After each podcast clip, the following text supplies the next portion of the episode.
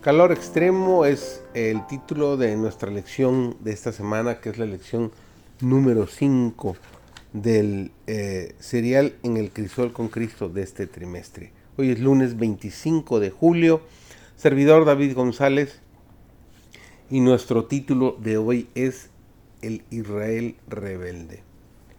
El Señor no abandonó a Israel sin hacer primero todo lo que podía hacerse para que volviera a serle fiel a fin de los largos y oscuros años durante los cuales un gobernante tras otro se destacaba en atrevido desafío del cielo y hundía cada vez más a Israel en la idolatría, Dios mandó mensaje tras mensaje a su pueblo apóstata.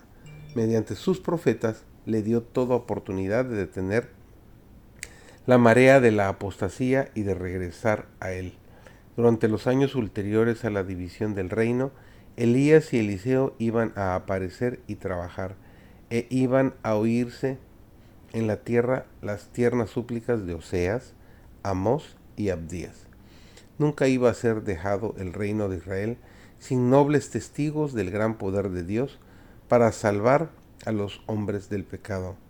Aún en las horas más sombrías, algunos iban a permanecer fieles a su gobernante divino y en medio de la idolatría vivirían sin mancha a la vista de un Dios santo.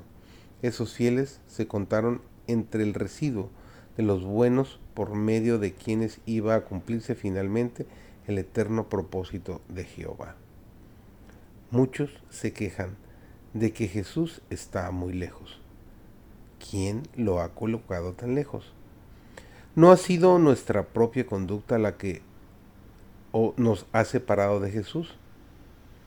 Él no nos ha olvidado, sino que nosotros lo habéis olvidado a Él para dedicar nuestras preferencias a otros. Cuando erramos de un lado a otro y estamos encantados con la voz del seductor y fijamos nuestros afectos sobre una cosa sin importancia, estamos en peligro de perder la paz y confianza en Dios. Entonces, es cuando Satanás nos presenta el pensamiento de que Jesús nos ha olvidado. Pero ¿no os habéis olvidado vosotros de Jesús? Muchos tienen ideas acerca de Cristo y del plan de salvación, que son vagas, pesadas y confusas. Si ellos como David hubieran puesto siempre al Señor delante, sus pies estarían afirmados sobre una sólida roca contemplad a Jesús crucificado delante de vosotros. Contempladlo afligido por vuestros pecados y cuando oráis, arrepentíos y desead fervientemente verlo como vuestro redentor, que perdona vuestros pecados, listo para bendecirnos y para ir nuestro reconocimiento de Él. Mantengámonos estrechamente a su lado. Necesitamos depender continuamente y de todo corazón del Hijo de Dios para nuestra salvación, para tener sabiduría e influencia espiritual.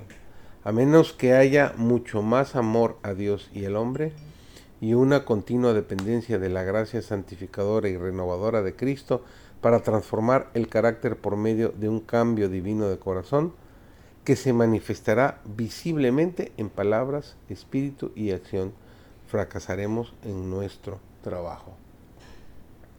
Si hemos de preparar el camino para Él, necesitamos aumentar nuestra fe, tener menos confianza y seguridad en lo que podemos hacer y mucha más confianza en lo que el Señor está deseando hacer por nosotros individualmente. Necesitamos en mucho mayor medida de lo que tenemos ahora, el deseo del alma de estar en comunión con Dios. Debemos suplicar con más fervor. Si busca al Señor su Dios, ciertamente lo hallará si lo busca de todo corazón y con toda el alma.